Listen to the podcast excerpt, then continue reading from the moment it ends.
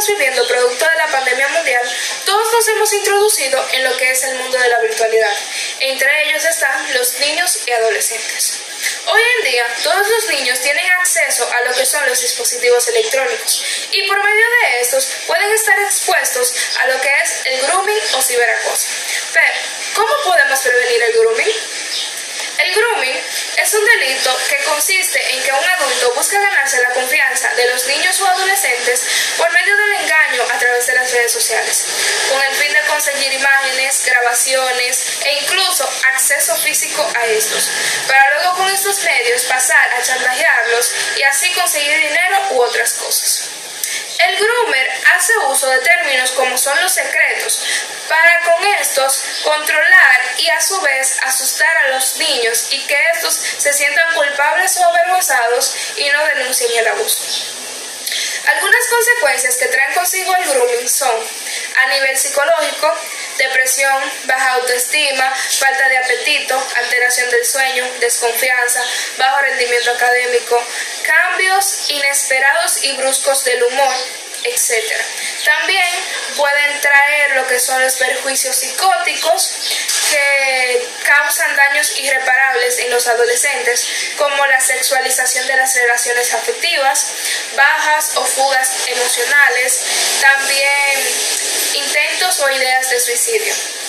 A nivel físico, si es que llegan a tener acceso a los menores, están violaciones, heridas, lesiones, traumatismos causados por los actos sexuales que el groomer realice sobre la víctima, etc.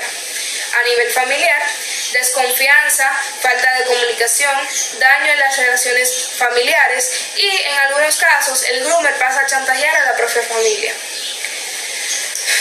Nuestra desdicha, el grooming solo es denunciado en un por ciento de los casos y estos casos crecen a pasos gigantescos en los últimos meses. En una encuesta realizada por el CET Latinoamérica, se mostró que los niños entre 11 y 15 años son los más propensos a sufrir grooming. Además, el 52.9% de los adolescentes que sufrieron, grooming revelaron sus experiencias a personas cercanas, en este caso amistades, en frente de personas adultas. Pero hay acciones que podemos tomar para evitar que este se siga produciendo como tomar medidas de prevención y seguridad de navegación por Internet. También algunos consejos son que el niño tenga sus redes sociales privadas y que éstas estén siendo supervisadas por los adultos, que no acepten a personas desconocidas, evitar que se vayan a dormir o estén a solas con dispositivos electrónicos como el computador o el teléfono celular. Además, lo más importante es tener una conversación fluida con ellos, creando así vínculos positivos y de confianza. Ser víctima de grooming puede traer consecuencias irrevocables.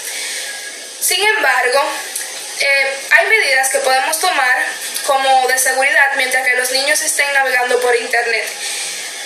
Esta es una de las formas más sencillas de evitar que estos sufran o pasen por esta situación.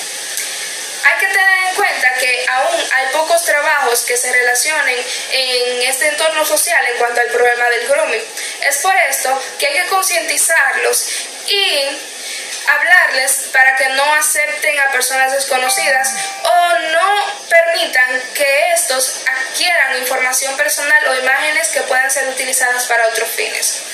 En el grooming, el engaño es lento. Es por esto que no hay consentimiento del niño. Además, estos no son conscientes de lo que les está, pasando.